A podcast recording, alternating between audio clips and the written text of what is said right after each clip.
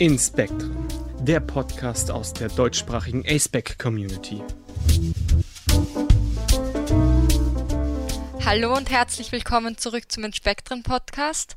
Mein Name ist Finn. Ich bin 25 Jahre alt, komme aus Österreich. Ich verstehe mich als aromantisch und verorte mich auf dem asexuellen Spektrum.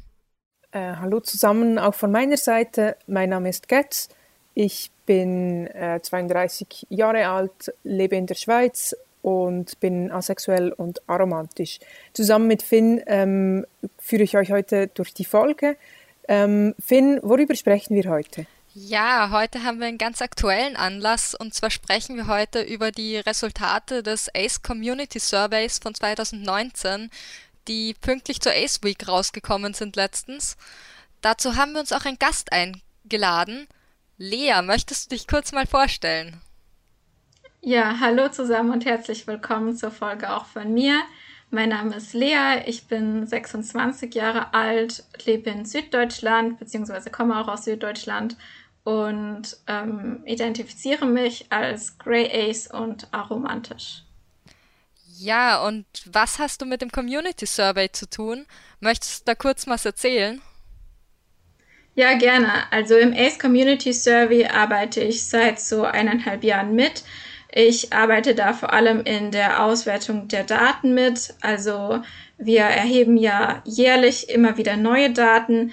Die werden dann ausgewertet. Also Menschen werden in verschiedene Gruppen eingeteilt, verschiedene Prozentsätze werden ausgerechnet und das Ganze dann auch noch schön grafisch dargestellt. Und äh, daneben bin ich auch noch als Volunteer Coordinator aktiv, wo ich vor allem neuen Menschen äh, in unserer Gruppe helfe, sich zu orientieren und auch so ein bisschen den Überblick zu behalten, da wir ja teilweise ähm, mehr als 50 äh, Volunteers sind. Ja, das klingt sehr interessant, aber auch nach jeder Menge Arbeit. Ja, ist auf jeden Fall ein Aktivismus, der aber auch Spaß macht. Und ich denke, ähm, in Spektren ist ja auch ziemlich viel Arbeit. Ja, muss zugeben, dass die Podcast-Folgen auch jede Menge Arbeit sind. Macht aber auch Spaß und ist nicht destotrotz wichtig, würde ich sagen. Lea, du bist ja auch auf dem ähm, ASPEC German Server äh, recht aktiv und hast den Server auch ins Leben gerufen. Ja, das ist äh, wie meine Mitarbeit beim ACE Community Survey Team auch ungefähr so eineinhalb Jahre her. Am Anfang des Lockdowns haben wir eine neue Plattform sozusagen für die Community gebraucht, nachdem es vielerorts ja keine Möglichkeit mehr gab, sich im realen Leben zu treffen. Und das ist dann halt eben schnell zu was viel Größerem angewachsen. Ja, inzwischen bin ich auf dem ASPEC German Server nicht mehr so wie am Anfang, hauptsächlich in der Organisation, Moderation, Verwaltung des Servers tätig, sondern konzentriere mich aktuell so ein bisschen auf die Verknüpfung der Community mit Aktivismus und organisiere oder mache, arbeite gerne an ähm, zeitlich abgegrenzten Projekten, wie zum Beispiel jetzt im Oktober die ACE Week. Ja, und an der Ace Week hatte ich ja auch jede Menge Spaß, muss ich sagen. Hab sehr gerne auch mitgemacht. Ja, war toll. Das freut mich zu hören. Ich war äh, da an der Lesung ähm, und äh, habe mir dann auch gleich das Buch gekauft, ähm, die, die Anthologie zum ähm, Aceback. Ja, ich habe es mir noch nicht bestellt, aber ich werde es mir auch noch bestellen und war auch bei der Lesung teilweise und es war richtig toll. Und für alle, die das jetzt noch nicht wissen, wovon wir reden, ähm, es gibt eine sehr, sehr coole Anthologie rausgekommen zu Ace Week mit Geschichten zu, von Charakteren auf dem Ace-Back und die verlinken wir euch auch in den Show Notes. Also lohnt sich auf jeden Fall.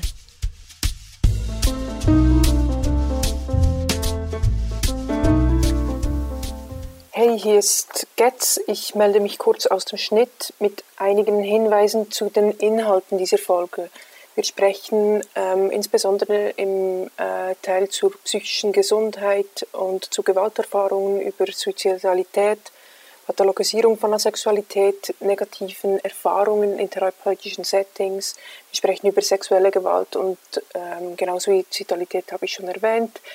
Ähm, ihr äh, findet genaue Angaben, in welchen Teilen die Themen vorkommen, in den Show Notes und den Kapitelmarken ähm, ist das vermerkt. Und ähm, wenn ihr das Gefühl habt, dass ihr ähm, dazu gerade nicht ähm, nichts hören mögt, dann überspringt diese Teile oder ähm, überlegt euch die Folge an einem anderen Tag, ähm, an dem ihr euch besser fühlt, zu hören.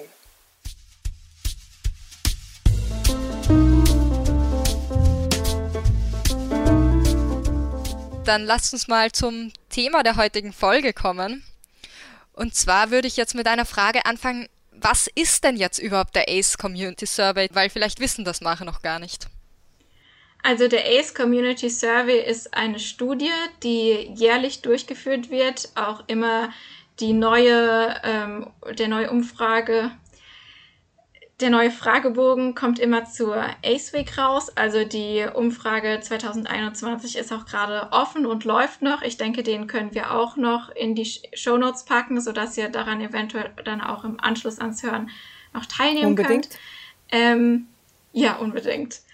Und äh, der ACE Community Survey wird, wie gesagt, jährlich durchgeführt und ähm, hat jährlich so um die 10.000 bis 15.000 TeilnehmerInnen. Es geht uns dabei darum, Fragen zu stellen, einerseits zur Demografie von ACE-Communities, also wie setzen sich ACE-Communities so zusammen, ähm, welche Leute haben so Anschluss an Communities und dann auch ähm, haben wir zusätzlich eine wechselnde Auswahl an äh, Themen, die wir spezifisch jedes Jahr rein und raus rotieren. Zum Beispiel hatten wir 2020 letztes Jahr ähm, Fragen zu Covid gestellt, um einfach so ein bisschen dahinter zu kommen, wie ging es spezifisch ACEs während der Covid-Krise, ähm, wie waren zum Beispiel ACE-Communities ähm, betroffen durch ähm, Lockdown-Maßnahmen auf der ganzen Welt. Ähm, und wir hatten 2020 zum Beispiel auch mal über Kings gefragt, weil es eben bisher noch quasi keine Datenbasis für Kinky Aces gab. Was ist denn so der Umfang des Surveys? Also wir haben zwar alle auch teilgenommen, aber vielleicht interessiert das noch jemanden, wie lang das so ist und so. Ja, also das ist schon eine relativ ausführliche Studie. Es sind etwas mehr als 100 Fragen, wobei die Fragenanzahl, die einem angezeigt wird, auch so ein bisschen davon abhängig ist, ähm, von, von Fragen, wie man sie beantwortet, kommt man zu verschiedenen Abschnitten. Und ähm, der Durchschnitt braucht so ungefähr eine halbe Stunde, um den kompletten, äh, den kompletten Fragebogen zu bearbeiten. Also ich bin immer noch oder jedes Mal geflasht, wenn ich das höre, weil ich brauche irgendwie für jeden Fragebogen über eine halbe Stunde erst recht für den ACE Community Survey. Ja, es kommt natürlich auch so ein bisschen drauf an, wie spezifisch macht man sich jetzt Gedanken. Hat man ja. sich über manche Fragen vielleicht schon mal vorher Gedanken gemacht oder sieht man die jetzt zum ersten Mal? Klar, natürlich. Ja, und vielleicht äh, eben die, den Link zur aktuellen Survey findet ihr in den Show Notes und nochmal einen Aufruf dazu. Ähm, äh, äh, füllt das aus. Ähm, bis, wann, bis wann kann man es ausfüllen? Bis Anfang Dezember. Also bis Anfang Dezember, dann habt ihr jetzt noch einen Monat. Ja, ich, eine Frage hätte ich noch, bevor wir so auf die spezifischen Resultate von 2019 eingehen. Und zwar, was passiert jetzt mit den Daten? Also die werden erhoben, ausgewertet, ähm, aber wie werden diese Daten dann weiter verwendet? Also da gibt es ähm, drei verschiedene ähm, Sachen, die mit den Daten passieren. Ähm, einerseits publizieren wir jährlich ähm, einen großen Report, der ACE Community Survey Report, den wir auch gleich diskutieren werden in seiner Ausgabe von 2019, also mit den Daten von 2019 herausgekommen 2021. Ähm, das ist unser sozusagen Hauptwerk oder Hauptbeschäftigung in, unserer, in unserem Team. Ähm, aber wir veröffentlichen auch unabhängig davon weitere, zu weiteren Zeitpunkten im Jahr Ergebnisse. In den vergangenen zwölf Monaten haben wir das auch zweimal getan. Wir haben einmal eine spezifische Infografik für Neurodivergente, über neurodivergente ACEs herausgebracht und einmal eine spezifische Infografik über die ähm, ACEs und ähm, Menschen in unseren Communities, die sich als bi, pan oder poly identifizieren. Und ähm, der dritte Bereich wäre dann die Weitergabe der Daten an die universitäre Forschung. Es gibt ja auch an ähm, Universitäten Arbeitsgruppen mehr und mehr, die sich mit Asexualität und dem asexuellen Spektrum befassen. Und auch die sind interessiert daran, welche Daten wir erheben und wir maskieren die Daten, um die Privatsphäre ähm, unserer TeilnehmerInnen so gut zu schützen, wie es geht, ähm, und geben dann diese, also der, die Umfrage ist sowieso schon anonym und geben dann die noch weiter äh, maskierten und anonymisierten Daten ähm, an ähm, diese ähm, WissenschaftlerInnen. Und da habt ihr euch ja in den letzten ähm, äh, Jahren durchaus auch einen Namen für gemacht. Also mir fällt auf, dass, dass der äh, äh, ACE Community Survey auch immer wieder in Artikeln und in Studien auch ähm, äh, erwähnt und, und ähm, äh, referenziert wird. Ja, das stimmt. Die ähm, universitäre Forschung wird mehr und mehr auch auf uns aufmerksam. Das hat auch damit zu tun, dass wir uns in den letzten Jahren ähm, professionalisiert haben als Team. Ähm, viele, ähm, bis sehr viele Leute in unserer Gruppe arbeiten auch in ihrem Hauptberuf wissenschaftlich, Soziologie, Psychologie, aber auch Naturwissenschaften, die eben uns dabei helfen, wirklich ähm, professionell an unsere Daten heranzugehen. Ähm, und dann ist es natürlich auch so, dass wir dadurch, dass wir direkt aus der Community kommen, auch den größten Bezug zur Community haben und unseren Fragebogen einerseits sehr weit verteilen können, so dass wir deutlich mehr ähm, TeilnehmerInnen für unsere Studie rekrutieren können als beispielsweise eine universitäre Arbeitsgruppe. Ähm, und ähm, wir sind, da wir uns zum größten Teil einer Gruppe auch selbst ähm, als auf dem asexuellen Spektrum identifizieren, natürlich auch in der Lage, ein Gefühl direkt an der Community, zu, für, direkt für die Community zu haben und ähm, zu ähm, evaluieren und ähm, ja, Ideen dazu zu haben, welche Fragestellungen, welche Themen gerade aktuell sind und zu welchen wir ähm, Daten erheben sollten. Ja, und dann wollen wir gleich zu den Resultaten weitergehen. Da wäre aber noch eine Frage, die erste Frage, die sich mir da noch stellt, wäre nämlich, ähm, wie kommen, wie kommt ihr überhaupt zu den Leuten oder wie kommen die Leute überhaupt dazu, an diesem Survey teilzunehmen? Ja, also die Strategie nennt sich Snowball Sampling und bedeutet einfach, dass wir den Survey in größeren ACE-Plattformen wie zum Beispiel Avon oder auch auf dem Blog The Asexual Agenda posten und ähm, die verschiedenen Leute in unserem Team in ihren jeweiligen ACE-Communities diesen auch posten ähm, und dann quasi einfach die Menschen bitten, den weiterzuteilen, an E-Mail-Listen zu schicken, in WhatsApp, Facebook, Telegram, Signal und so weiter Gruppen zu schicken, auf Discord-Servern zu teilen, auf Reddit zu teilen und so weiter. Ähm, wir erreichen also die meisten Leute darüber, dass sie den Survey von anderen Aces sozusagen ähm, geteilt bekommen haben. Ähm, ja, Lea, wer, wer, nimmt denn so teil jetzt, wenn ihr so, wenn, wenn ihr so äh, den, einen Aufruf macht? Was sind das für Menschen? Ja, das ist schon eine richtig gute Frage, weil an der Stelle sollte man natürlich auch betonen, dass die durch auch unsere Rekrutierungsmethode, die zwar sehr effektiv darin ist, sehr viele Respondents äh, zu generieren, also 10.000 bis 15.000 pro Jahr, ähm, durch unsere Rekrutierungsmethode eben auch zu einer bestimmten Demografie unter unseren Befragten kommt. Also wir sehen, dass unsere TeilnehmerInnen ähm, jung, jung sind, also ähm, TeenagerInnen Anfang 20 sind, Mitte 20.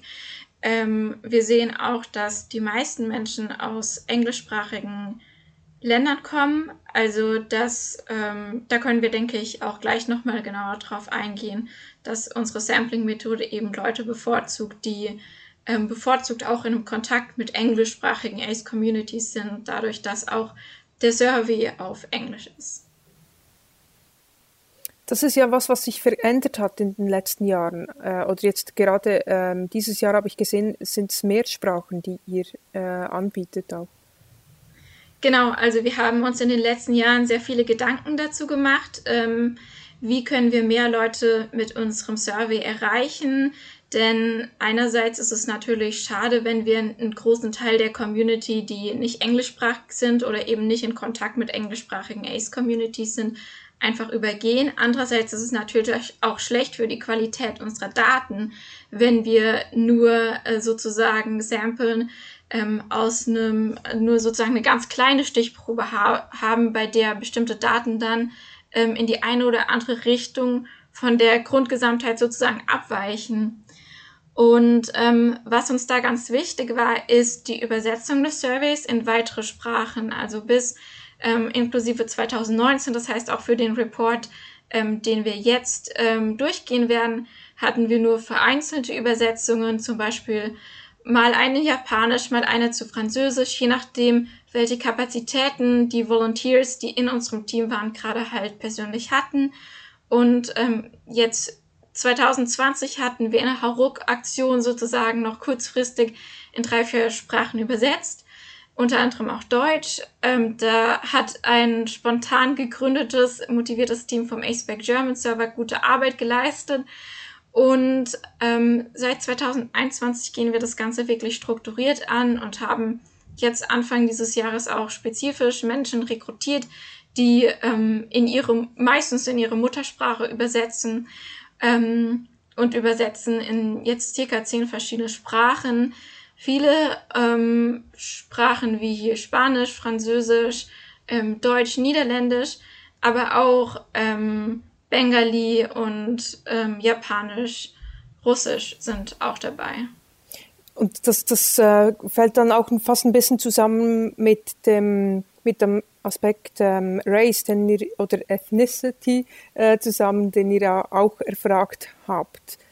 Wir sehen in unseren Daten in den letzten Jahren, dass wir sehr einen überproportional hohen Anteil an Personen in unseren, in unseren Samples haben, die sich als weiß, beziehungsweise wir fragen weiß oder von europäischer Abstammung identifizieren und alle anderen ähm, unterrepräsentiert sind.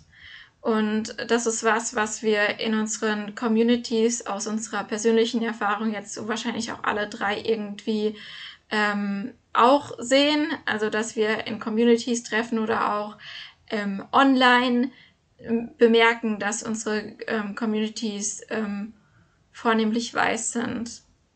Woran, also habt ihr da Ideen, woran das liegt, dass, äh, dass, dass die so stark untervertreten sind? Ähm, wir gehen davon aus, dass in den Anfangsjahren oder auch natürlich später bis heute ähm, die meisten Ace Community Leader ähm, weiß ähm, waren, auch weil ähm, rassistische Elemente, Strukturen in unserer Gesellschaft dazu führen, dass schwarzen Menschen weniger zugehört wird und ähm, dass weißen Menschen mehr zugehört wird und dass weiße Menschen sozusagen als Community Leader natürlich dann auch weitere weiße Menschen in die Community geholt haben. Ja, es, stell, es ist ja auch eine Schwierigkeit, sich dann mit einer Gruppe zu identifizieren, die vollständig anders ist, vielleicht auch in bestimmten Punkten als man selber und wo man vielleicht mit seinem spezifischen Themen auch nicht direkt Gehör findet, weil andere Leute das vielleicht nicht direkt nachvollziehen können und wir Menschen so oft dazu tendieren, unsere eigenen Fragen und Probleme auch in den Vordergrund zu stellen und anderen jetzt vielleicht auch mal nicht das Gehör zu schenken, das sie für ihre spezifischen Intersektionen vielleicht haben sollten oder bekommen sollten auch. Ja, und ich denke eben auch ähm, gerade ähm, dass auch äh, kulturelle Unterschiede, aber auch ähm, eben äh, Aspekte wie, wie Race halt zu anderen Formen von Intersektionalität führen, also ähm, dass, dass die Identitäten dann auch zusammenwirken und dass dann die, ähm, die Art und Weise, wie ähm, Asexualität äh, erlebt und ähm, vielleicht auch eingeordnet wird, dass sich die unterscheidet. Und dann denke ich, da können wir auch auf dem Aceback äh, German Server, äh, Discord Server auch ähm, noch, noch ähm, einiges, einiges tun. Ähm, wobei eben bei uns ist es dann auch dadurch, dass wir kaum über Video ähm, miteinander in Kontakt sind, wird es auch nicht so oft sichtbar. Und das hat ja auch die, die, äh, die Gefahr irgendwo, dass, dass, dass es dann eben ähm, dass man das auch gar nicht so stark wahrnimmt, wie, ähm, wie stark weiß geprägt oder wie, wie, ähm, wie da auch die Zusammensetzung ist. Ja, es ist die Gefahr, dass wir uns halt colorblind verhalten und das überhaupt nicht ähm, hinterfragen, wahrnehmen, sondern einfach diese Muster, die wir haben, reproduzieren. Und ich finde, da sollten wir auch ein Auge drauf haben eigentlich. Ja, also wir merken auf jeden Fall, dass wir mh, mm, ja, mehrheitlich weiß sind. Es gab einmal äh, so eine kleine verzweifelte Frage in, im Intersect Channel von ähm, einer Person, gibt es ja eigentlich andere People of Color, auf die dann irgendwie, glaube ich, zwei andere Leute irgendwie noch geantwortet haben. Ähm, also es kann natürlich sein, dass Leute dann eine DM an die Person geschrieben haben so, aber das ist natürlich, wenn wir davon ausgehen, dass ähm, wir zu dem Zeitpunkt vielleicht so um die 500 Leute in unserer Community hatten, schon ein sehr, sehr kleiner Anteil. Ja, beziehungsweise wenn Menschen sich gar nicht melden, aber es lesen, ich meine, du weißt nicht, ob die Leute es gelesen haben, dann sagt das ja auch was aus. Es zeigt auf jeden Fall, wir haben eine Menge Arbeit noch zu machen. Lea, bei dem Aufruf, zum, ähm, den, um den Survey auszufüllen, da, da sprecht ihr ja gezielt nicht nur ähm, ACES an. Ja, das stimmt. Äh, wir teilen den Survey immer auch mit der Aufforderung, den dann auch mit Allos weiterzuteilen und Allos im persönlichen Umfeld anzusprechen, ob sie den nicht ausfüllen mögen. Ähm, das ist für uns eigentlich ganz interessant, um so eine Vergleichsgruppe zu haben, auch wenn man sagen muss, dass ähm, weil unsere Daten nicht repräsentativ sind, also weder die ACE-Daten repräsentativ für ACEs im Generellen sind, noch die Allo-Daten äh, repräsentativ für Allos sind, natürlich ähm, direkte Vergleiche nicht ähm, quasi valide sind oder ähm, nicht unbedingt oder ähm, ohne sozusagen zusätzliche Vorsichtsausrufzeichen ähm, äh, als tatsächlichen Unterschied auch in der äh, gesamten Gesellschaft gesehen werden dürfen. Ähm, ja, also wir bitten Allos auch unseren Fragebogen auszufüllen. Die kriegen dann auch eine deutlich kürzere Version des Fragebogens, wenn sie den ausfüllen. Ähm, aber es ist tatsächlich so, dass die meisten unserer Ausfüllenden sich auf dem asexuellen Spektrum sehen. Also die Zahl ist auch relativ konstant geblieben über die Jahre und sind so 90 Prozent, ähm, die sich als auf dem asexuellen Spektrum sehen, mit noch fünf weiteren Prozent, die sich als Questioning oder ähm, unsicher identifizieren und ähm, die schließen wir dann auch in die ähm, ACE-Gruppe mit ein. Ja. Wie macht ihr da den Unterschied zwischen ACE und ähm, asexuell? Genau, also wir unterscheiden innerhalb unserer ACE-Gruppe verschiedene Subgruppen, wobei wir ACE als Umbrella-Term verwenden. Also ACE ist was, was alle Menschen beschreibt, die sich selbst dem asexuellen Spektrum zuordnen. In den anglophonen Communities ist es so, dass ACE ja allgemeiner gebraucht wird als ähm, aktuell noch in deutschsprachigen Communities.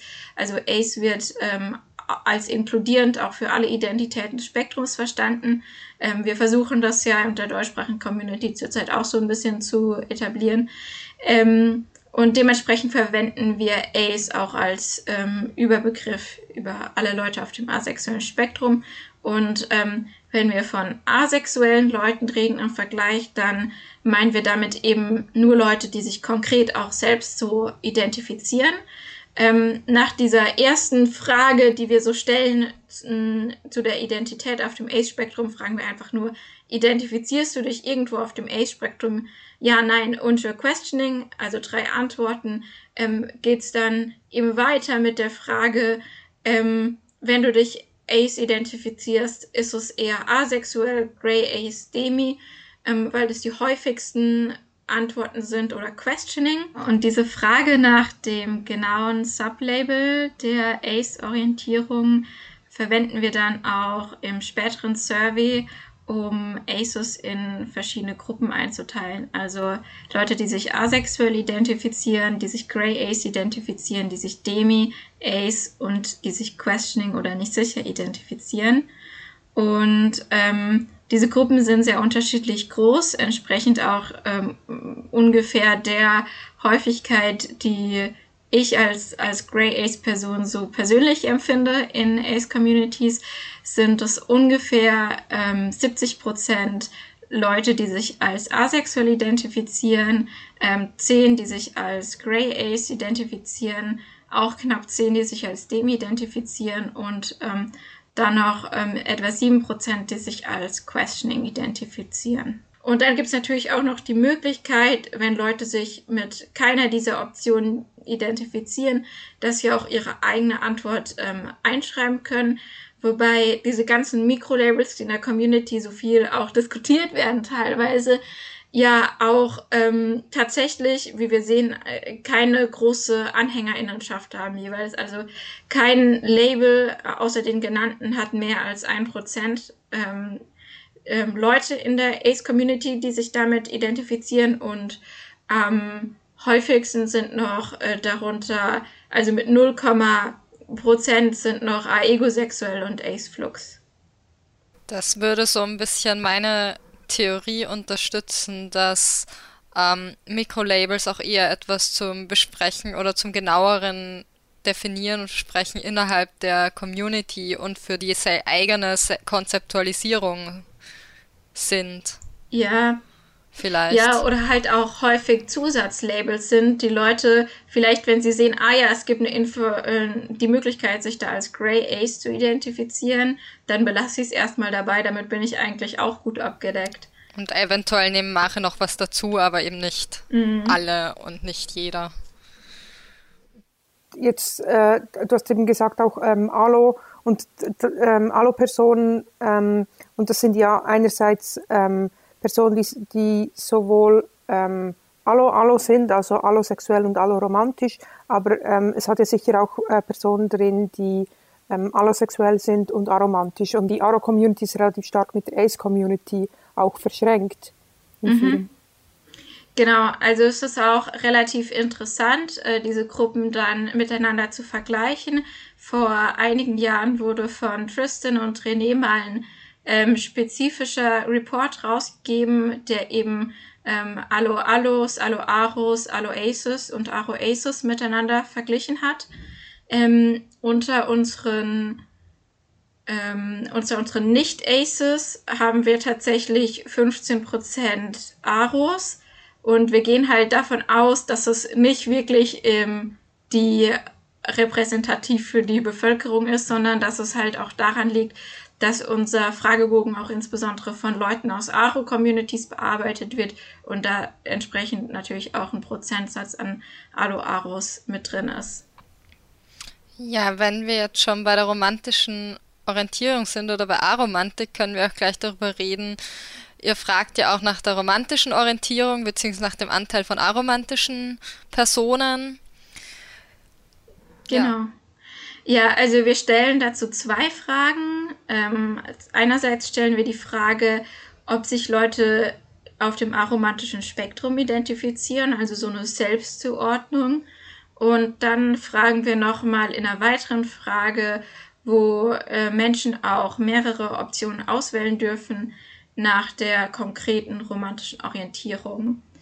Und in der ersten Frage haben wir meistens immer so doch, also einige Aros, also Aro zu sein ist zwar nicht über 50 Prozent, ist so 40 Prozent, wenn man Questioning-Leute ähm, mit dazu nimmt, vielleicht noch um die 60 Prozent, aber ist ähm, die häufigste romantische Orientierung unter, ähm, unter Aces.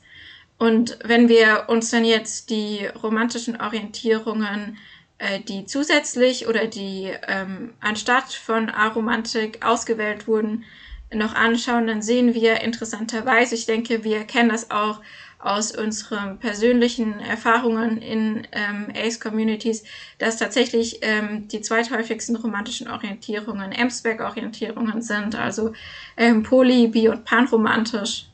Und ähm, ja, es gibt auch einige heteroromantische und ähm, homoromantische, lesbische und schwule Aces. Und ähm, wir sehen tatsächlich, dass ähm, auch hier, ähm, also klar, der Anteil an Aces mit M-Spec romantischen Orientierungen ist wesentlich höher als in der Allgemeinbevölkerung. Und wir sehen aber auch bei lesbischen und schwulen ACEs, dass der Anteil an lesbischen und schwulen Menschen innerhalb der ACE-Community höher ist als in der allgemeinen Bevölkerung. Habt ihr auch eine Theorie, warum das der Fall sein könnte?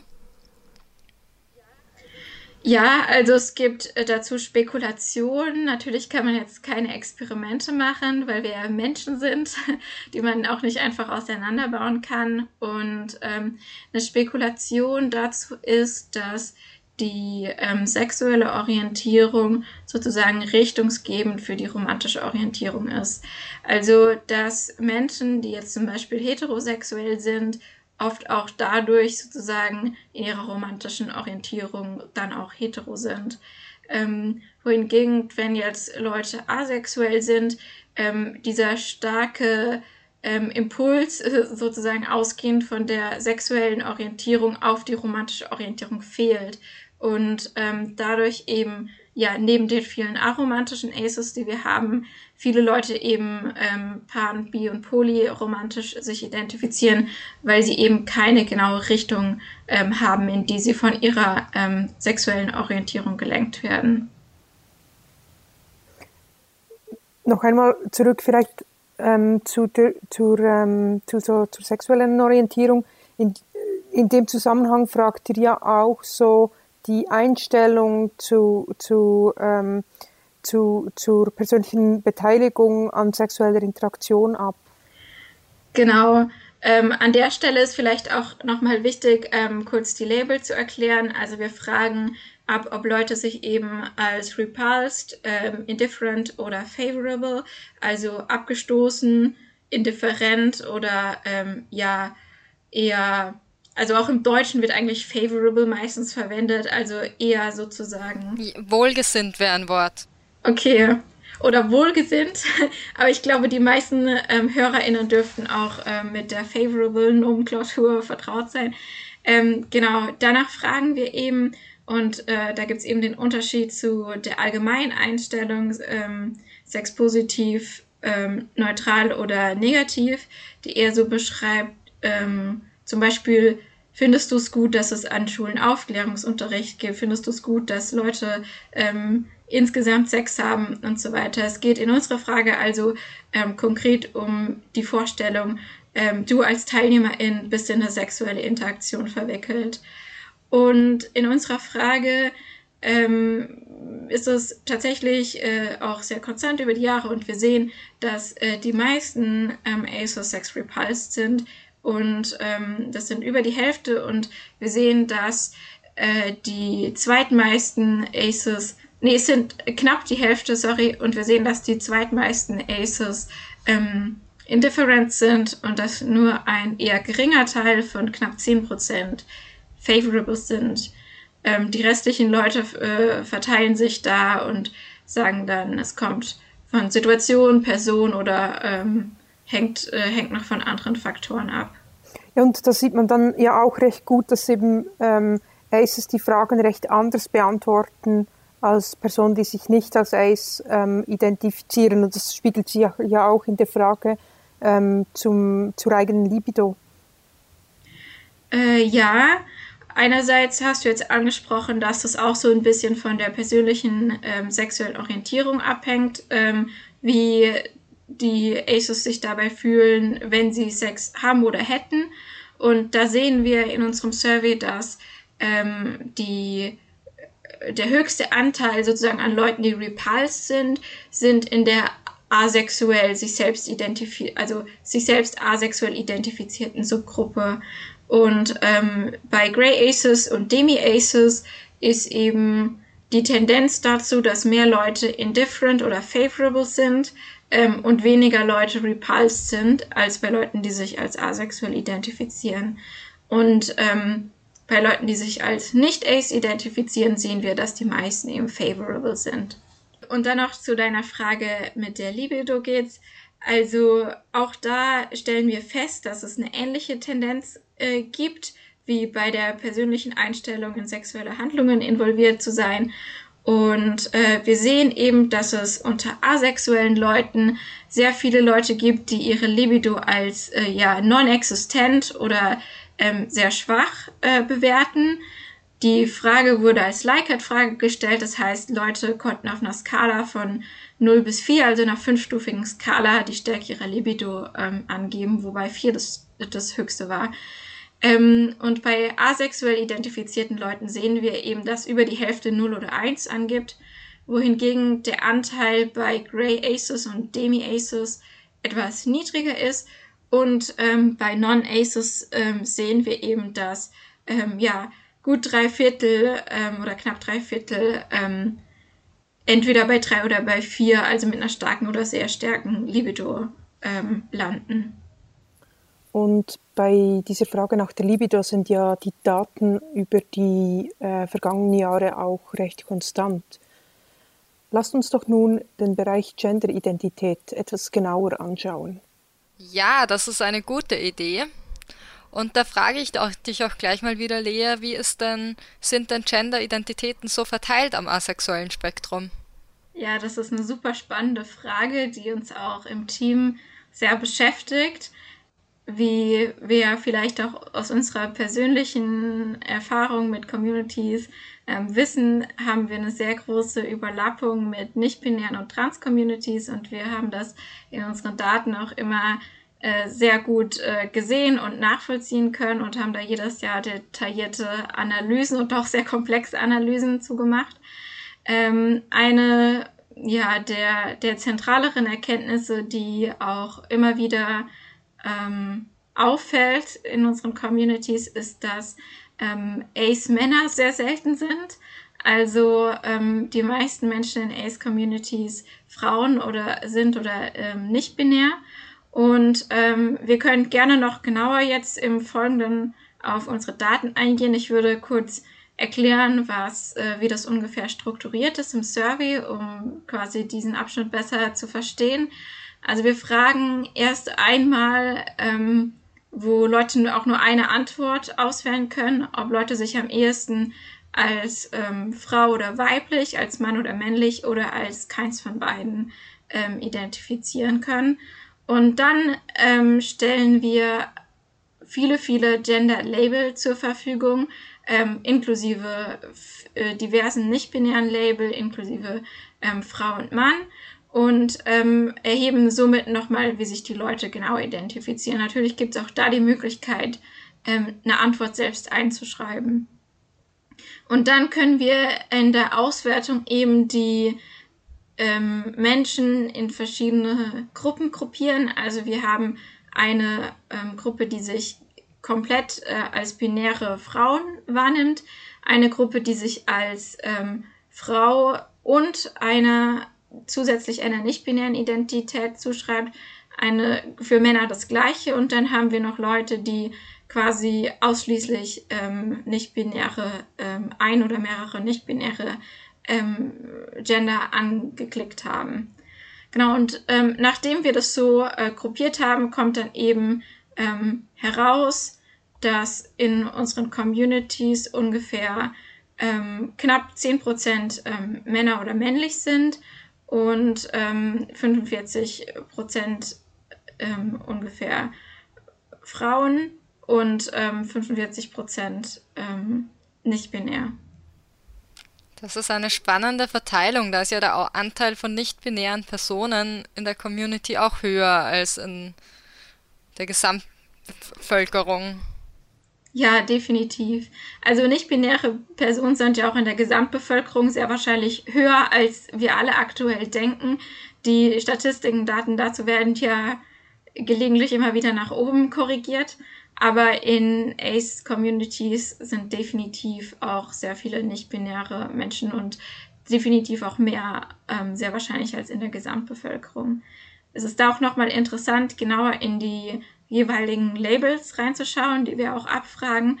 Und wir sehen, dass sich insbesondere viele Leute mit ähm, Labeln wie Agender oder, ähm, oder wir haben auch die Möglichkeit, kein Gender anzugeben, ähm, identifizieren. Ähm, was wir auch, also zumindest ich so in der Community empfinde, dass es viele Leute gibt, die eben asexuell, aromantisch und eben auch agender sind oder kein Gender, dass das oft ähm, zusammen auftritt. Das können wir auch sehen. Was, was sind eure Hypothesen, ähm, wie, wie das zustande kommt?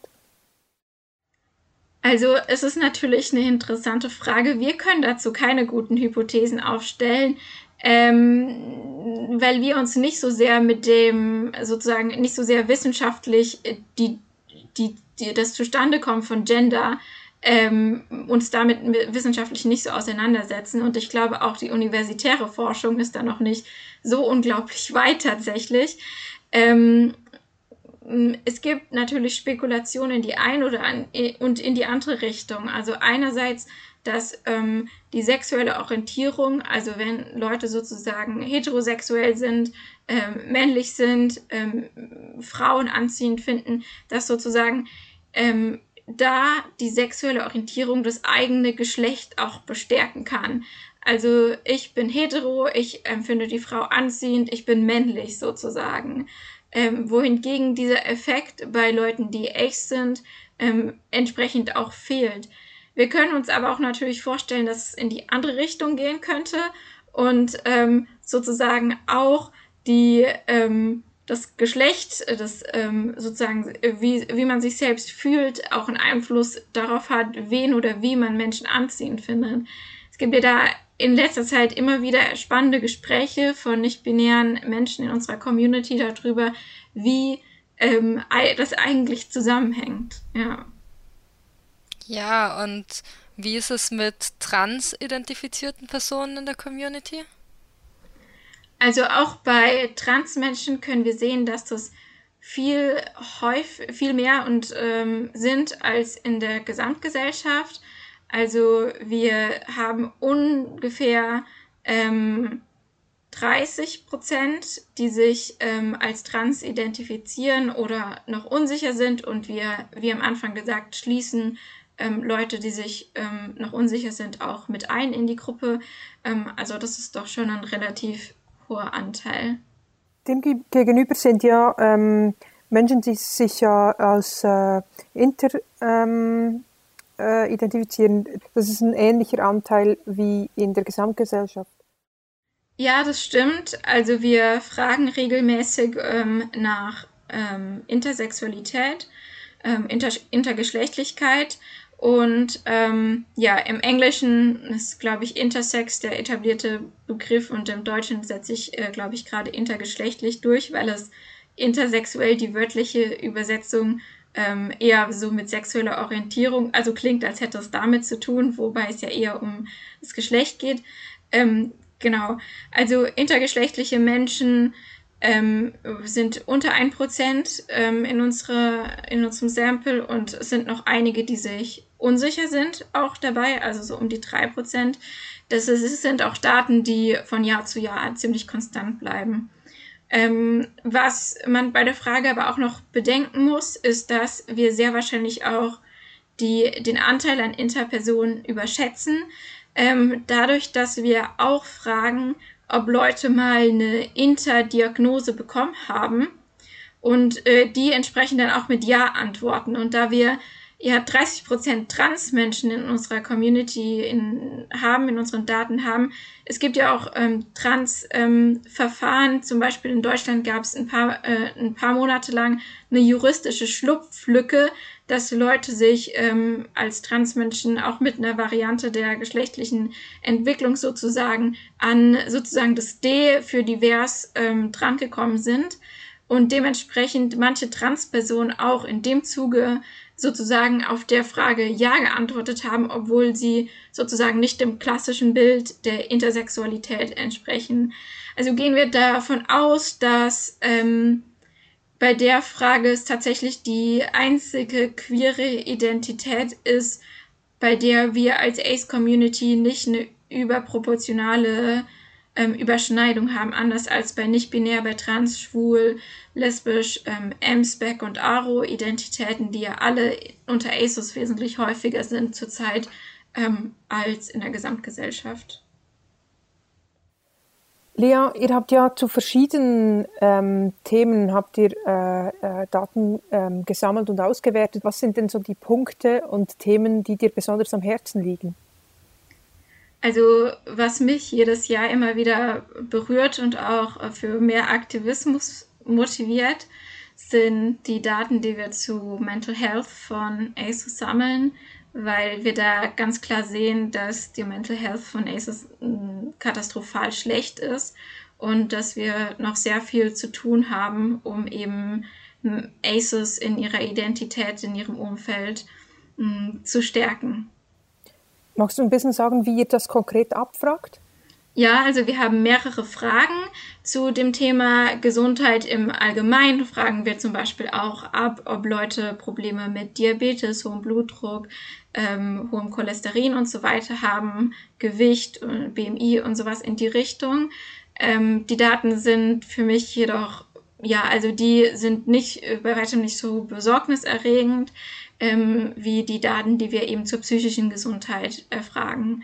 Ähm, wir fragen einerseits danach, ob ähm, Leute bestimmte Diagnosen haben, ähm, zum Beispiel Depressionen, ähm, dann Angststörungen. Ähm, wir haben erst 2021 jetzt ein sehr viel breiteres Sortiment nochmal an Fragen zu psychischer Gesundheit ähm, gestellt. Aber 2019 hatten wir auch schon ähm, die gängigsten ähm, psychischen Erkrankungen mit drin. Genau, und dann stellen wir noch eine Frage über Suizidalität. Also wir fragen ähm, nach Suizidgedanken, Suizidpläne und Suizidversuchen, ähm, sowohl auf die Lebenszeit als auch auf die letzten zwölf Monate bezogen. Und du hast gesagt, eben die Zahlen sind besorgniserregend. Was, ja. was äh, kannst du uns äh, da vielleicht ein bisschen was zu den Zahlen sagen? Genau, also ähm, wir haben bei den psychischen Erkrankungen, wenn wir die abfragen, ähm, das vielleicht nochmal vorweg als Erklärung. Leute können bei uns Ja auf zwei Arten einkreuzen. Einmal Ja ähm, professionell diagnostiziert und einmal Ja selbst, selbst diagnostiziert. Ähm, das hat den Hintergrund, dass ähm, ja vor allem vor einem US-amerikanischen Kontext ähm, viele, viele Menschen sich ähm, Psychotherapie dort nicht leisten können, ähm, da eben Leute nicht krankenversichert sind, Psychotherapie extra kosten würde. Eine Stunde Therapie kann ja kost, würde auch in Deutschland, wenn es die Krankenkassen nicht übernehmen, um die 100 äh, Euro kosten. Und ähm, manche Erkrankungen, ähm, wie zum Beispiel ähm, Persönlichkeitsstörungen in die Richtung oder ähm, was wir jetzt ja erst 2021 drin haben, da haben wir noch ein paar weitere Traumafolgestörungen drin, ähm, erfordern ja auch eine spezifische Diagnostik, können also nicht einfach so ähm, im Rahmen von einer Standardtherapie vergeben werden, sondern sind dann brauchen dann sind dann noch teurer sozusagen. Ja, und das hat eben, ähm, das äh, hat eben dazu geführt, dass wir Leuten erlauben, Ja anzugeben ähm, für Selbstdiagnosen. Ähm, wir haben die zwei verschiedenen Kategorien, um da nochmal unterscheiden zu können, aber wir werten prinzipiell alle Leute, die Ja, egal ob selbst diagnostiziert oder ob professionell diagnostiziert, ähm, ja, sind, sind, sind für uns beide valide. Ähm, und sehr besorgniserregend sind zum Beispiel die Zahlen von Angststörungen und von Depressionen. Wir sehen, dass ähm, der Großteil der ACEs ähm, schon mal eine Depression hatte. Ähm, also es sind um die 70 Prozent, ähm, die, von denen circa ähm, ja, knapp äh, 50 Prozent ähm, entweder professionelle oder eigene Diagnosen haben und nochmal 15 weitere Prozent sich unsicher sind, ob sie eine Depression hatten oder nicht. Ähm, und an der Stelle muss ich äh, nochmal ganz deutlich darauf hinweisen, dass der Altersdurchschnitt und Median in unserem Survey bei Anfang 20 liegt. Also es schwankt äh, so zwischen 22 und 24. Das heißt, es sind keine Lebenszeitprävalenzen. Wenn ihr jetzt also im Hinterkopf habt, ja, aber ähm, jede vierte Person bekommt doch mal eine Depression in ihrem Leben und so, das ist doch gar nicht so krass. Ähm, ähm, das ist doch ähm, ja nur ein bisschen mehr sozusagen. Ähm, nein, diese, diese Zahlen, die man dazu häufig im Kopf hat, das sind Lebenszeitprävalenzen und ähm, das sind jetzt Leute, die durchschnittlich 22 sind und von denen hatten 70 Prozent schon äh, mindestens eine depressive Episode. Ähm, ganz ähnlich sehen die Zahlen ähm, auch für Angststörungen aus. Da haben wir auch um die ähm, 75 Prozent, die entweder selbst diagnostizierte, professionell diagnostizierte haben, wovon bei den 75 Prozent ähm, 15 Prozent unsicher sind, ob sie ähm, eine Angststörung haben oder nicht. Genau, und ebenfalls für mich extrem besorgniserregend ähm, ist der Anteil an ACEs, äh, die suizidal sind oder waren. Und ähm, da fragen wir, wie gesagt, einerseits nach ähm, Suizidgedanken, ähm, wobei die konkrete Formulierung ist seriously thought about trying to kill yourself, also ernsthaft darüber nachgedacht, ähm, dich ähm, umzubringen, ähm, dann ob Leute Pläne gemacht haben und dann ob Leute eben ähm, Versuche begangen haben. Und ähm, wir sehen ähm, in den 2019er Daten sind die noch mal krasser als die 2018er Daten. Ähm, bei den 2019er Daten hatten wir 60 Prozent der Leute, die suizidal waren in ihrem bisherigen Leben. Und hier nochmal der eindrückliche Hinweis, dass das keine Lebenszeitprävalenz ist, sondern dass das Leute sind, die im Durchschnitt ähm, Anfang 20 sind und ähm, 30 Prozent, die im der, dem Abschnitt der letzten ähm, zwölf Monate Suizidgedanken haben.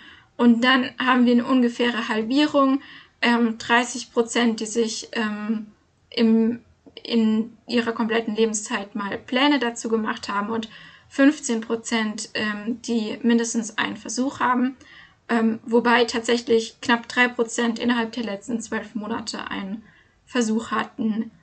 Und äh, ja, diese äh, Daten erschüttern mich tatsächlich ähm, jedes Mal wieder, wenn ich darüber rede oder auch ähm, wenn, wenn ich sie selbst aus, also ich habe diese Daten ausgewertet ähm, für 2019 und dann ähm, ja, bleibt einem erstmal die Luft weg und man sucht sich Menschen aus dem Team, mit denen man darüber erstmal reden kann. Ja. Ich finde es auch furchtbar krass zu hören. Also es ist wirklich erschütternd und bewegend. Haben wir Überlegungen, warum das so ist? Ja, also es gibt ähm, mehrere ähm, Faktoren, die, denke ich, dazu beitragen, dass die psychische Gesundheit bei ASUS so katastrophal ist. Ähm, wir haben 2017, 2018 erstmal auch eine Subgruppenanalyse ähm, gemacht, wo wir nochmal genauer geschaut haben, ähm, welche Gender haben die Leute, denen es am schlechtesten geht. Und ähm, vor einigen Monaten haben wir nochmal eine spezifische Analyse zu autistischen ACEs gemacht und haben da in dem Rahmen auch nochmal nach Suizidalität geschaut. Ähm, und wir sehen, dass ähm, wir, wir wissen ja, also ja, queeres Allgemeinwissen, dass ähm, es auch ähm, trans- und nicht-binären Menschen häufig psychisch eher schlechter geht als der Gesamtgesellschaft. Einerseits dadurch, dass es aktiv ähm, transphobe Gesetzgebung in vielen Ländern gibt oder transfeindliche Gesetzgebung in vielen Ländern gibt, ähm, dann auch durch körperliche Dysphorie, die Menschen seit der Kindheit, seit der Pubertät oder jedenfalls über viele Jahre beschäftigt, durch Diskriminierungs-, Ausgrenzungs-, Isolationserfahren und so weiter. Ähm, und das ist natürlich, äh, da, natürlich, ähm, ja, knapp die Hälfte der ACEs auch ähm, nicht binär sind ähm, oder trans sind ähm, oder beides ähm, natürlich dadurch auch ähm, diese Zahlen erklärbar sind, aber das ist natürlich nur dieser eine Teil. Dann auch bei autistischen ACEs sehen wir, dass ähm, autistische ACEs ebenfalls einen sehr hohen Anteil ähm, an Menschen mit äh, Suizidgedanken haben. Und ähm, dann gibt es natürlich auch noch viele ähm, Faktoren, die von der Asexualität natürlich auch an sich ausgehen und von der Aromantik. Ähm, unsere weiteren Survey-Daten geben uns da auch gute Hinweise. Ähm, zum Beispiel haben Leute negative Erfahrungen, machen negative Erfahrungen basierend auf ihrer ähm, asexuellen Orientierung, machen Isolationserfahrungen, machen ähm, Diskriminierungserfahrungen. Ähm, es gibt Leute, die sogenannte ähm, Miss, äh, Misshandlungen durch die Medizin, also sogenannte ähm, Konversionstherapien unterzogen werden oder dort hineingezwungen werden. Ähm, und ähm, dann haben wir natürlich auch die Ace-Identität selbst und das, was das ähm, vielleicht mit den deinen Gedanken an deine Zukunft macht. Also ähm, werde ich die gleiche finanzielle Sicherheit haben, wenn ich mich vielleicht für ein Leben als alleinstehende Person entscheide? Ähm, werde ich ähm, vielleicht sind alle meine Freundinnen oder Bekannte in festen Beziehungen. Ich bin die einzige Person, die keine nähere Bezugsperson hat in meinem ganzen Bekanntenkreis. Ähm, dann sind natürlich auch sicherlich noch belastende Erfahrungen aus der Vergangenheit mit dabei, die eine Rolle spielen. Also Leute, die vielleicht ähm, ja, bevor sie wussten, dass sie asexuell waren, sexuelle Erfahrungen gesammelt haben und ähm, jetzt diese als sehr negativ bis traumatisch äh, empfinden oder sie auch schon, schon zu dem Zeitpunkt, wo es passiert ist, als negativ bis traumatisch empf empfunden haben. Ähm, ja, also die Gründe sind sehr, sehr vielschichtig. Man muss auch bedenken, dass ähm, Asexualität die seltenste sexuelle Orientierung ist und dass Isolationserfahrungen ubiquitär ähm, sind unter ASUS, dass ähm, allein dadurch, dass wir nur ein Prozent ungefähr der Bevölkerung ausmachen, die meisten Leute in ihrem realen Leben erstmal keine weitere Person kennen, ähm, die so fühlt wie sie und dass ähm, viele Leute ähm, mit dieser Isolationserfahrung aufwachsen und auch diese Isolationserfahrung sich bis ins Erwachsenenalter fortsetzen kann, weil viele eben primär, wenn dann nur über, über Online-Kontakte sozusagen andere Leute mit der gleichen sexuellen Orientierung kennen. Ja, ich habe jetzt einige Punkte, es sind ja viele Punkte ähm, aufgezählt. Vielleicht habt ihr noch weitere ähm, Ideen zu diesem Thema, weil das natürlich auch was ist, was innerhalb der Community immer wieder diskutiert wurde. Ja, also ich dachte mir gerade noch, wie du gesprochen hast von den Isolationserfahrungen, dass es ja eigentlich noch schlimmer sein muss, unter Anführungszeichen, wenn das asexuelle Spektrum, das Wort Asexualität, Asexualität oder Ace überhaupt nicht bekannt ist. Also wenn du diese Isolationserfahrung nicht mal in einen Kontext stellen kannst. Und das hat, hätte dann natürlich auch wieder was mit der noch vergleichsweise Unbekanntheit des asexuellen Spektrums zu tun. Das stimmt. Ja. Also, dass Leute, ähm, dazu erheben wir auch Daten, dass Leute durchschnittlich mit, ich glaube, Median 18 ähm, sich erstmals mit Asexualität beschäftigen. Das heißt, das sind ähm, ja mit 10 oder 11 sich vielleicht oder 12 zum ersten Mal drüber Gedanken gemacht haben, Herr, meine meine komischen pubertierenden MitschülerInnen, irgendwie fühle ich mich so, als wäre ich die einzige Person, die das nicht interessiert. Ähm, ja, eine komplette äh, Jugend voller Isolationserfahrungen bereits zu dem Zeitpunkt schon hinter sich haben. Ich, ich war 22 oder 23. Also ja, ich, ja, ich war auch Anfang 20. Mhm. Ich war, ich war, ähm, ich kannte den Begriff, ähm, habe ich mit 16 kennengelernt. Ui. Ähm, und, und gleichwohl fand ich es, ähm, also ich hatte, ich habe dann auch relativ lange ähm, gebraucht, bis ich den Begriff für mich akzeptieren konnte, weil der Kontext, in dem ich es kennengelernt habe, eher einer ist, der, ähm, wo es als äh, Krankheit oder Störung angesehen wurde. Ähm, und ja, das, das also mhm. manchmal hilft es auch nicht nur, wenn es eben, wenn man den Begriff kennt auch. Ja das spielt ja dann auch noch hinein, dass wenn du den Begriff schon kennst und dann ist es eventuell noch negativ besetzt. Ja. Das hilft auch nicht. Genau, oder damit, dass du dich wohl damit fühlst. Dass er dann quasi noch pathologisiert wird von ähm, bestimmten Leuten im medizinischen System auch. Also ich war gerade ähm, vergangenen Mittwoch auf einem Community-Treffen, ähm, wo wir über ähm, die Pathologisierung von Asexualität durch GynäkologInnen und PsychotherapeutInnen geredet haben.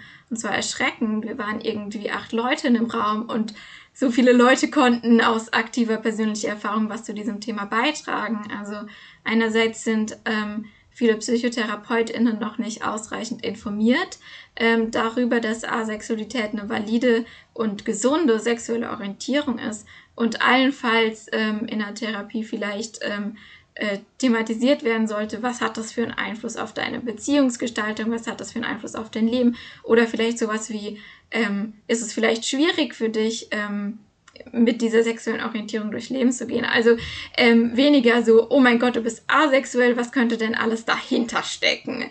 Ähm, eine Erfahrung, die eben auch eine Person in dieser Runde gemacht hatte. Ja, das, das, das, wenn ich da so zuhöre oder wenn ich mich damit beschäftige, dann, eh, dann hast du, wie, wie du sagst, irgendwie dann, das motiviert mich auch wieder zum Aktivismus. Und ja. dann weiß ich, warum ich hier bin. Ja. Basically. Es ist krass irgendwie. Ja, so geht's mir da auch.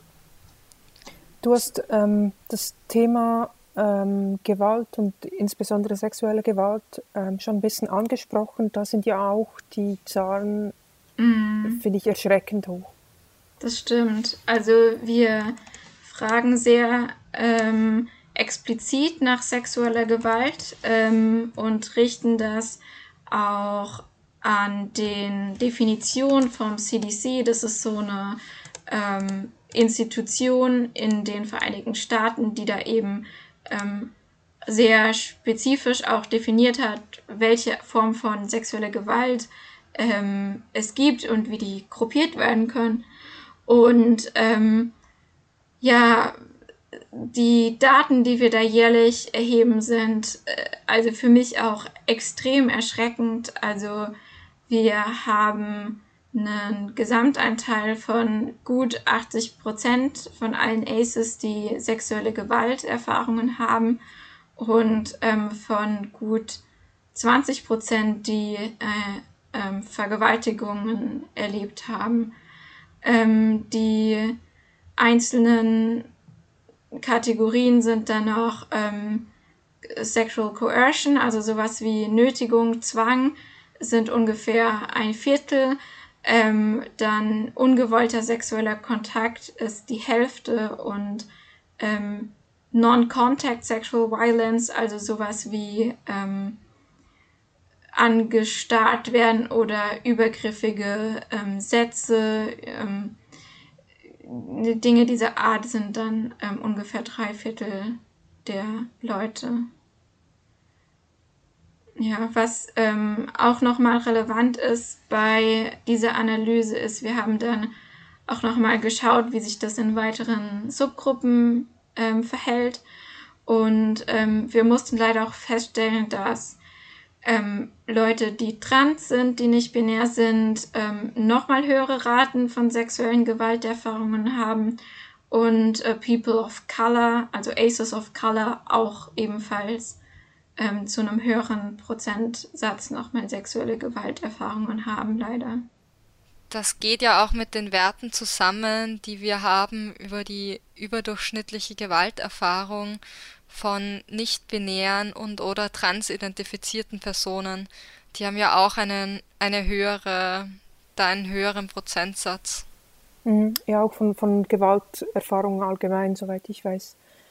Es, es ist natürlich auch ähm, die, die, dass es so viele ähm, Menschen ähm, auf dem Aceback gibt, die sexuelle Gewalt oder Gewalt an und für sich erleben. Ich denke, das spielt dann auch wieder mit rein ähm, in, in die Zahlen, über die wir vorhin gesprochen haben, eben ähm, äh, mit einer hohen äh, Suizidalitätsrate, ähm, hohen, ähm, äh, einer hohen auch äh, psychischen Belastung ich hoffe fest, dass wir da vielleicht uns auch ähm, auf dem Server noch mehr austauschen können darüber, ähm, was wir da auch an Aktivismus machen können oder ja, wie wir da auch ähm, was dazu beitragen können, äh, ja. dass sich das irgendwie verändern kann. Oder dass, dass wir einander anhand, angesichts dessen auch ähm, einander da gegenseitig unterstützen können. Ja.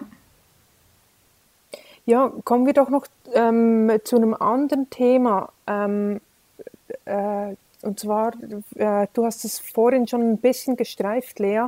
Äh, das Thema mhm. Neurodivergenz hat ja auch relativ ähm, viele, äh, ähm, viele Menschen im, äh, auf dem ACEPAC, ähm, die äh, neurodivergent sind. Genau. Ja, das ist eine Frage, die wir auch jedes Jahr stellen und wir sehen auch, dass sich da der Anteil der Menschen, die ähm, sich als neurodivergent bezeichnen, sich auch jährlich erhöht. Und ähm, 2019 waren das äh, 30 Prozent, die ähm, sich als neurodivergent identifiziert haben. In den Jahren davor waren es noch um die 25 Prozent und ähm, zusätzlich ähm, 20 weitere Prozent gut, ähm, die sich als, äh, die sich nicht sicher waren. Das heißt, es sind ungefähr, wenn man die Leute, die sich noch nicht sicher sind, ähm, mit einschließt, ist ungefähr die Hälfte der ACEs, die sich ähm, ja insgesamt ähm, entweder sicher oder noch nicht so sicher ist, dass sie neurodivergent sind. Und ähm, ja, in dem Report haben wir jetzt ähm, nur eben diese eine Zahl drinstehen. Ähm, allerdings habe ich vor einigen Monaten ähm, zum Autism ähm, Acceptance Month im April diesen Jahres nochmal ähm, eine spezifische Analyse gemacht und da zusammengearbeitet mit zwei anderen Leuten aus dem Team, die das Ganze dann in eine hübsche Grafik gepackt haben. Ähm, ich glaube, den Link dazu können wir auch nochmal in die Show Notes packen. Ähm, da ging's ähm, die, die Infografik ist nämlich ähm, wirklich ganz ganz hübsch geworden, um meine ähm, KollegInnen damals zu loben ähm, und auch informativ. Und äh, wir haben zum Beispiel ähm, rausgefunden, dass unter neurodivergenten ACEs ähm, eine deutlich höhere Tendenz dazu da ist, ähm, auch poly zu sein, dass ähm, mehr Leute aromantisch sind unter neurodivergenten ACEs, dass mehr Leute trans sind. Ähm, also immer im Vergleich jetzt zu allistischen ACEs. Ähm, und eben auch die vorhin schon erwähnte ähm, Statistik zur Suizidalität. jetzt nochmal konkret in die Daten von April reinzugehen ähm, sind das ähm, 70 Prozent mit ähm, Suizidgedanken bei autistischen ACEs im Vergleich zu 60 Prozent in der Gesamtgruppe. Die, ähm, die Frage nach Neurodivergenz ist aber nicht nur in Bezug auf ähm, Autismus-Spektrum äh, gestellt, mhm. oder? Genau, also ja, vielleicht nochmal zur Erklärung kurz, also Neurodiversität ist ja ein, ein größeres Konzept, das zwar aus der autistischen Community ähm, kommt, aber inzwischen sich äh, verbreitet hat und von vielen Menschen auch als hilfreich empfunden wird. Insbesondere sind es autistische Menschen und Menschen mit ADHS, die sich als äh, neurodivergent bezeichnen, aber auch Menschen mit Sensory Processing Disorder, ähm, Menschen mit ähm, verschiedenen anderen ähm, ja teilweise Menschen mit chronischen Erkrankungen, ähm, aber auch ähm, hochsensible Menschen, hochbegabte Menschen ähm, und, und viele, viele mehr äh, finden es inzwischen teilweise als hilfreich, sich auch als neurodivergent selbst zu bezeichnen. Ja, wir fragen natürlich auch ähm, ab ähm, im gleichen Zuge ähm, nach Menschen, die sich äh, selbst als behindert identifizieren und schlüsseln das da auch nochmal ein bisschen auf. Und auch da ist interessant, dass obwohl die Gruppe sehr jung ist, also ähm, sind, sind ähm, knapp 15 Prozent, die sich eben als behindert identifizieren. Ähm, und das ist ein Prozentsatz, den man, der jetzt nicht untypisch ist, aber der eher aus einer älteren ähm, sozusagen Population, für eine ältere Population realistischer gewesen wäre. Das ist, ich finde das noch so spannend, ähm, jetzt bei uns auf dem ASPEC German ähm, Server, mhm. habe ich das, den Eindruck, ähm, Neurodivergenz ist ein relativ äh, oft auch diskutiertes ähm, Thema, hat, hat durchaus einen eigenen, äh, eigene Channels, ähm, in denen darüber auch ja. gesprochen wird, ähm, wohingegen ähm, zum Beispiel körperliche Behinderungen eigentlich wenig bis gar nicht Thema ist. Und auch weniger sichtbar, auch bei der Sichtbarkeit würde ich sagen, das sind, ähm, ist gerade ähm, äh, autistische Menschen ähm, sehe ich auch immer wieder ähm, an, an so äh, internationalen Community-Events äh, und demgegenüber mhm. eigentlich Menschen mit körperlichen Behinderungen sehe ich sehr wenige.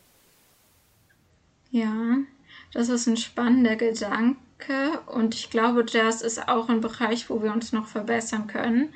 Ähm, ist natürlich ein bisschen ähnlich wie ähm, vorher bei dem POC-Thema, dass wir sozusagen über unsere Kommunikation es ne, die um, Sichtbarkeit von autistischen Menschen und auch von neurodivergenten Menschen auf unserem Server wurde direkt am Anfang in den ersten drei Monaten halt zum Thema, eben weil wir uns sehr stark als Community damit auseinandergesetzt haben, wie können wir Kommunikation äh, zwischen autistischen und realistischen Menschen ähm, vereinfachen. So. Also das wurde halt direkt zum Thema einfach über die Art der Community, wohingegen körperliche Behinderungen ähm, weniger direkten Impact so auf die, ähm, zumindest nicht auf die direkte Kommunikation vielleicht haben, sondern vielleicht eher dann was sind, was ein Mensch als, als Hintergrund mit ähm, in den Server bringt. Ja, und wo, wo auch wieder ähm, so Aspekte von Intersektionalität ähm, ja. reinkommt und eben, ich denke, es ist schon ein Aspekt oder ein wichtiger Aspekt, dass, dass gerade ähm, äh, Menschen auf dem äh, äh, äh, Autismus-Spektrum, dass die ähm, sehr gut vertreten sind in der ASPEC-Community.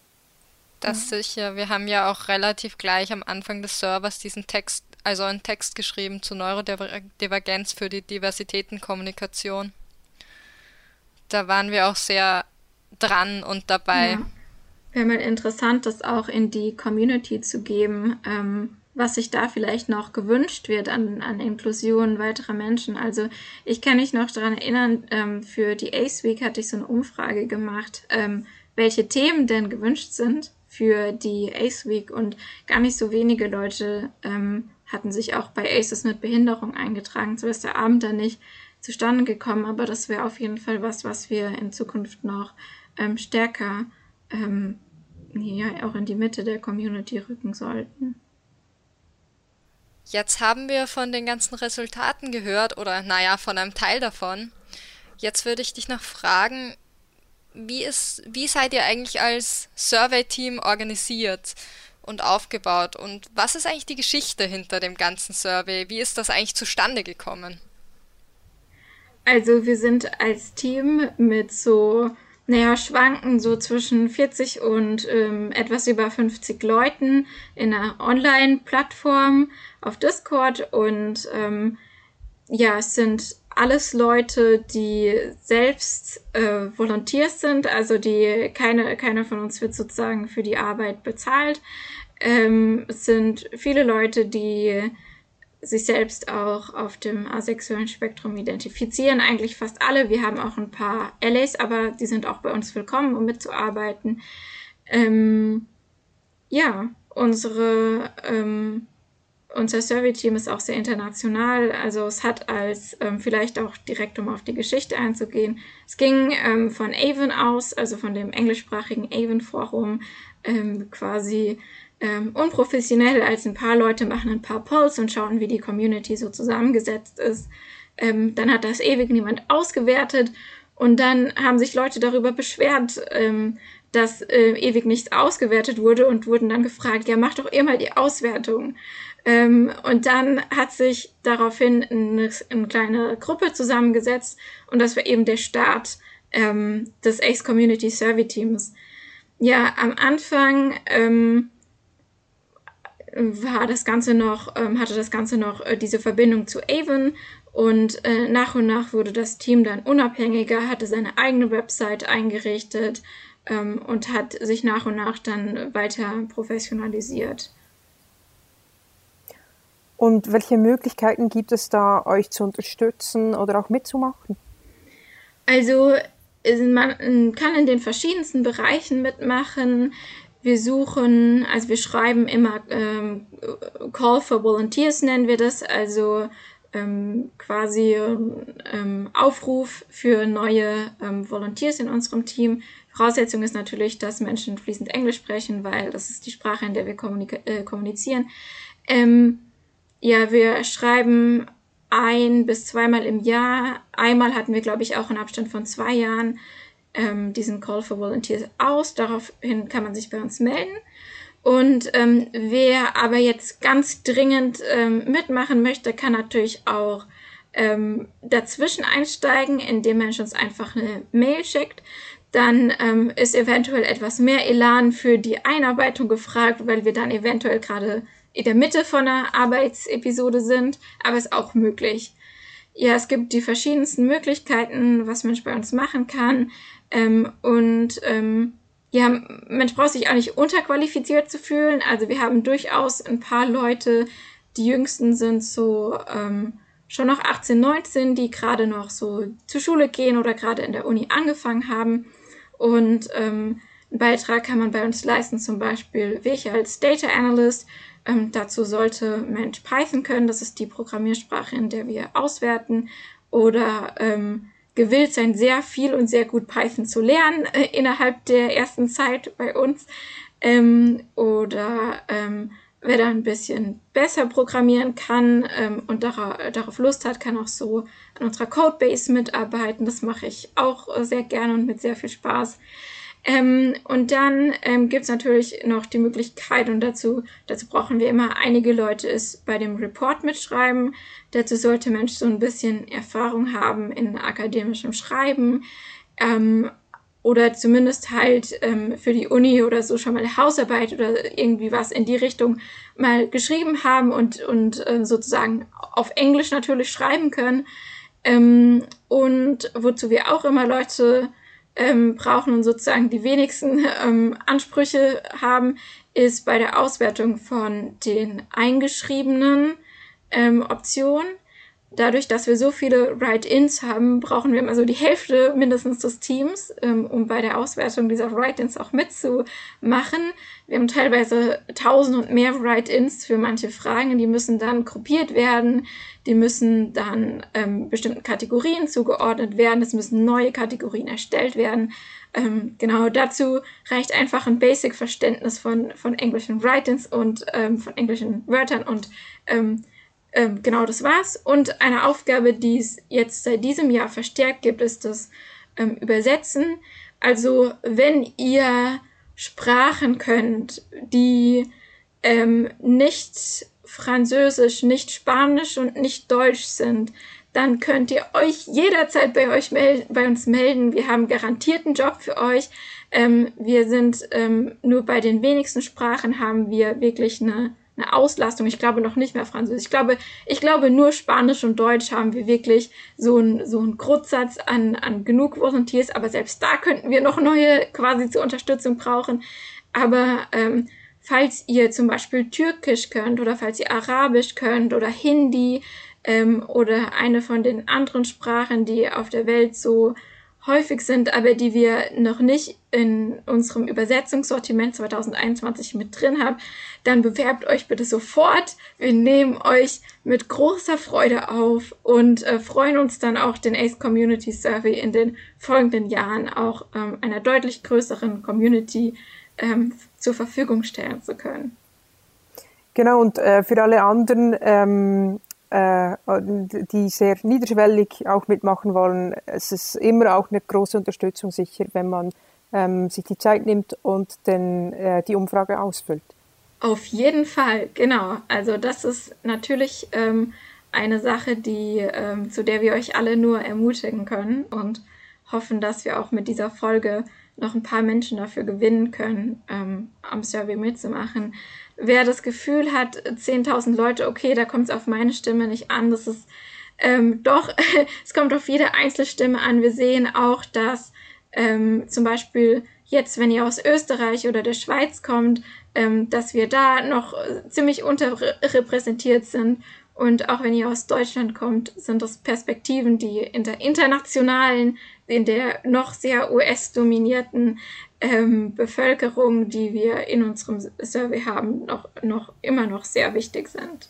Und ich denke eben gerade die, die ähm, diese Datenerhebung ist auch für, für den Aktivismus sehr, sehr wichtig. Ja. Ähm, welche, was würdest du sagen jetzt von, von den Resultaten, die wir auch vorhin angeschaut haben? Was sind so die Aspekte, ähm, wo du findest, dass, dass darauf müssen wir besonders beim Aktivismus auch ähm, äh, das besonders beachten oder äh, das ist eine Information, die eben wichtig ist, die uns informiert da? Ja, also einerseits bei der Zusammensetzung der ähm, Demografie, die wir ganz am Anfang diskutiert haben, das gibt uns natürlich wertvolle Hinweise dafür, welche Gruppen wir noch nicht erreichen, wie wir da auch schon angesprochen haben, ähm, für welche Gruppen unsere Communities vielleicht schlecht zugänglich sind, äh, wo wir uns verbessern können als ähm, Menschen, die Community-Arbeit machen.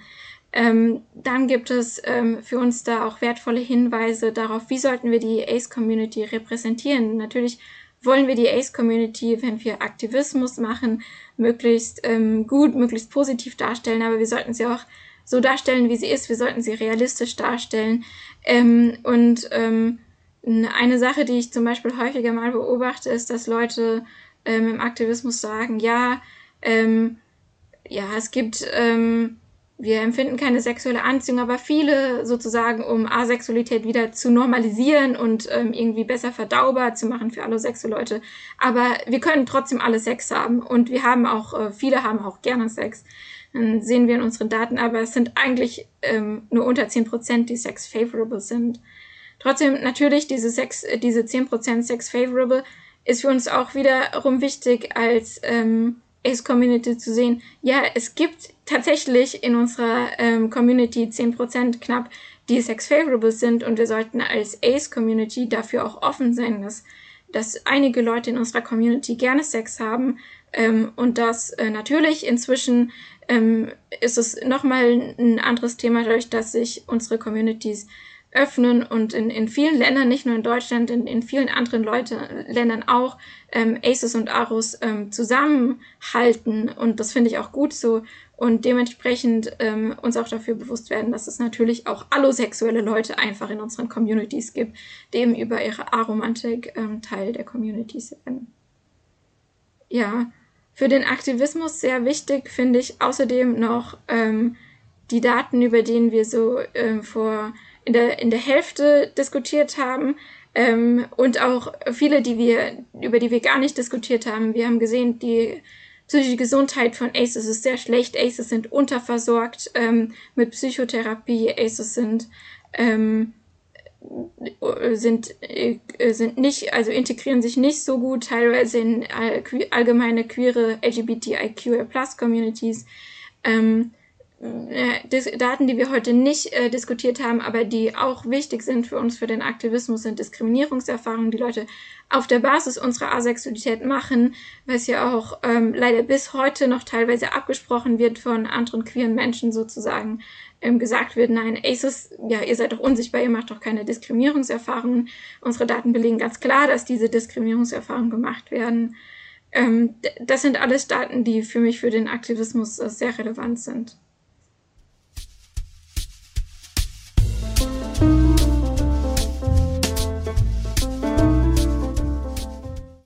Wir sind jetzt bei der Lexikon-Ecke und da möchte ich euch jetzt wieder einen Begriff vorstellen. Und zwar ist der Begriff von heute Umbrella Term. Das heißt auf Deutsch so viel wie Schirmbegriff und ist ein Begriff, unter den eine Vielzahl weiterer Kategorien und Begriffe fallen. Also jetzt eine Kategorie, die nicht nur einen spezifischen Begriff abdeckt, sondern einen weiteren Bereich.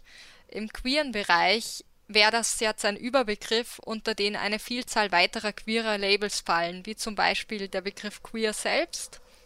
Aber wir haben ja auch in der Aceback-Community einen oder mehrere Umbrella-Terms eigentlich, aber beziehen möchte ich mich jetzt gerade auf Ace, was wir heute schon angesprochen haben, den man als in mehrfachem Sinne verstehen kann, also einerseits für asexuell spezifisch, aber eben auch als Umbrella-Term und so, dass verschiedene Identitäten und Personen auf dem asexuellen Spektrum sich als Ace bezeichnen können oder eben diesen Begriff für sich in Anspruch nehmen können, der dann stellvertretend für das ganze Spektrum steht.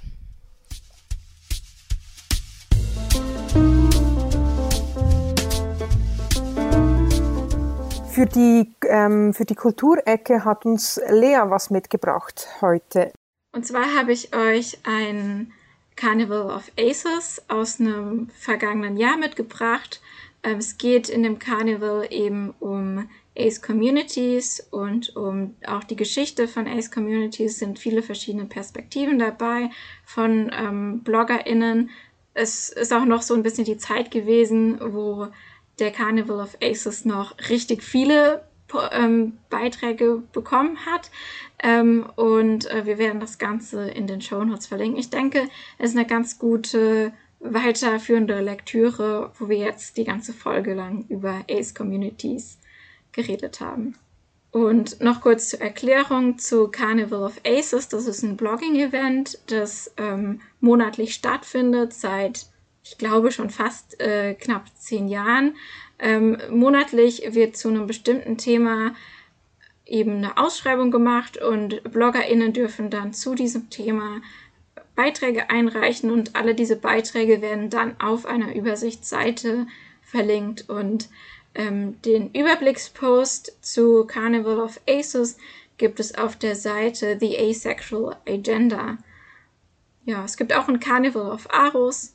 Vielleicht kommt in einer späteren Folge von dem Spektrum Podcast dann auch mal was dazu.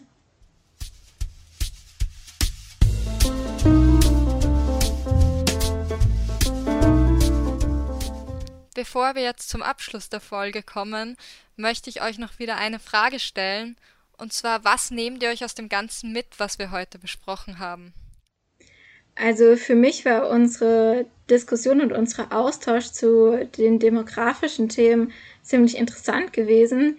Ähm, auch zu reflektieren, inwiefern das auf die ASPEC German Community zutrifft und ja, vielleicht da auch nochmal oder für mich persönlich nochmal zum Nachdenken und zum ähm, weiter dran arbeiten, unsere Community noch zugänglicher für bestimmte Gruppen zu machen, die aktuell noch stark unterrepräsentiert ähm, sind, wird für mich ja noch ein wichtiges Thema sein, denke ich. Was ich mitnehme, ist effektiv, dass, dass äh, die Schweizer Community im Survey noch nicht ähm, groß ähm, vertreten ist. Ähm, ich meine, die Schweiz ist auch ein kleines Land, aber ich denke, ähm, die, die, äh, damit, wir, damit die, die Daten auch irgendwann ähm, vielleicht für die Schweiz separat oder für den deutschsprachigen Raum ausgewertet werden können, ist es eben wichtig, dass wir auch in der Schweiz schauen, dass wir uns ähm, stärker auch vernetzen und dass ähm, dass auch äh, Menschen aus der Schweiz, ähm, aus dem ASPEC, die, die möglichst zahlreich die, die äh, Umfrage dann auch ausfüllen. Und darum noch ein persönlicher Aufruf von mir an die ASPEC-Community in der Deutschschweiz. Schaut doch schauen, dass ihr die Umfrage bis Anfang Dezember könnt ausfüllen könnt. Es wäre mega cool, wenn ihr würdet mitmachen Finn, wie sieht es bei dir aus? Ja, also ich glaube, ich nehme mir vor allem mit, auch im Hinblick oder vor allem im Hinblick auf das, wie wir über Mental Health unter ACEs gesprochen haben, wie wichtig Aktivismus eigentlich ist und wie wichtig auch unser Aktivismus ist und der Aktivismus anderer Personen auf dem asexuellen Spektrum. Ja, dann sind wir ähm, am Ende. Ich sage jetzt nicht schon, weil äh, die Folge mal wieder länger geworden ist. Ähm, Lea, ganz herzlichen Dank, dass du hier warst und äh, uns einen Einblick gegeben hast in den ACE Community Survey.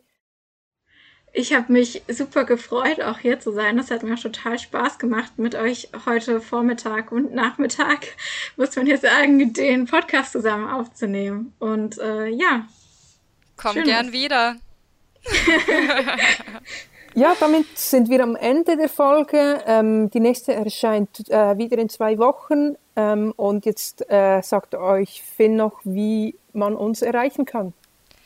Ja, davor sage ich euch noch, was ihr heute alles in unseren Shownotes findet, nämlich zum Beispiel den Link zum ACE Community Survey. Füllt ihn bitte alle aus. Ähm, wie wir heute auch gelernt haben, auch alles. Ähm, und leitet ihn weiter. Ja, und dann, wo findet ihr uns? Ihr findet uns auf Instagram, Twitter, Facebook. Außerdem haben wir eine E-Mail-Adresse, aber das ist alles auch in den Shownotes verlinkt. Außerdem findet ihr uns auf dem Aceback German Discord-Server, wo ihr gerne auch joinen und mit uns reden dürft, ebenfalls in den Shownotes verlinkt. Wenn ihr Eindrücke habt, hat, habt zu dieser Folge oder uns etwas erzählen wollt, meldet euch und sagt uns Bescheid. Ja, ich glaube, das war's dann auch wirklich mittlerweile. Vielen Dank. Ähm, und dann hören wir uns bald wieder. Tschüss. Tschüss. Tschüss.